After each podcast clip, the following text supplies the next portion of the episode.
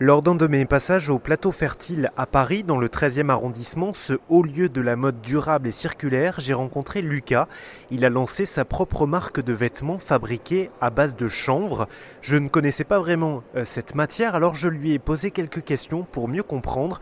Voici quelques extraits de notre entretien. On a 100 milliards de vêtements qui sont produits chaque année. On est 8 milliards sur Terre, donc on en produit 100 milliards et on continue en 2023 à augmenter les quantités produites à travers la planète. On a 70% euh, de ces 100 milliards de vêtements qui sont en synthétique, issus de la pétrochimie, 25% en coton, et le reste, euh, des matières techniques euh, qui sont importantes hein, euh, pour l'utilisation du vêtement. Euh, et sur les fibres naturelles, laine, lin, chanvre, elles ne sont pas comptabilisées dans ces, dans ces pourcentages, dans ce calcul. Donc on, voit toute l'importance finalement de ne pas faire disparaître le coton, mais de rééquilibrer ces taux.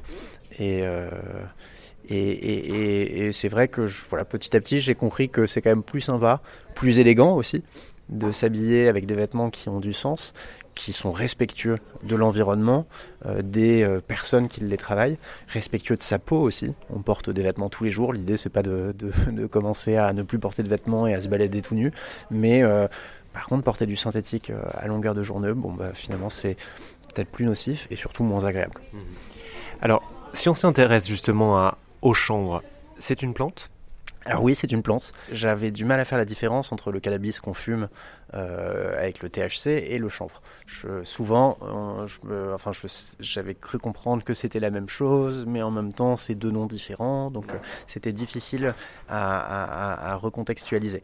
Pour justement pour le faire, on a la grande famille des cannabacées qui sont donc du cannabis. Il y a plus de 100, d'une centaine de sous-espèces qui composent cette famille.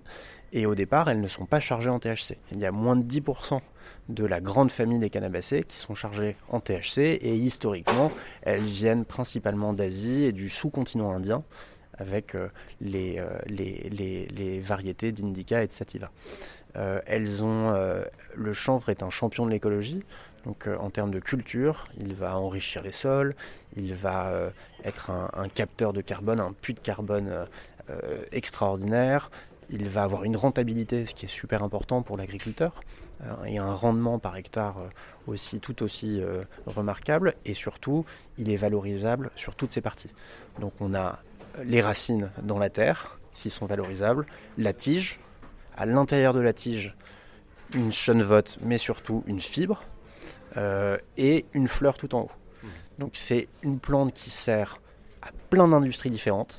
Et là, je peux en citer l'industrie du papier, l'industrie du BTP, avec du béton de chanvre, avec de l'isolant de chanvre pour maison, mais jusqu'au plastique de chanvre. Euh, toutes les nouvelles Renault, euh, Mégane, Zoé ont des tableaux de bord qui sont en plastique de fibre de chanvre, euh, en passant par la cosmétique, où l'huile, la fleur sont valorisées, euh, mais aussi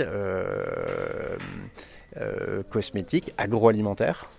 Euh, super intéressant en, en, oméga 3 et en oméga 6. On peut en mettre plein partout dans sa salade, jusqu'aux vêtements. Et si vous vous intéressez à la mode circulaire et éthique, toutes les infos sont à retrouver sur rzn.fr.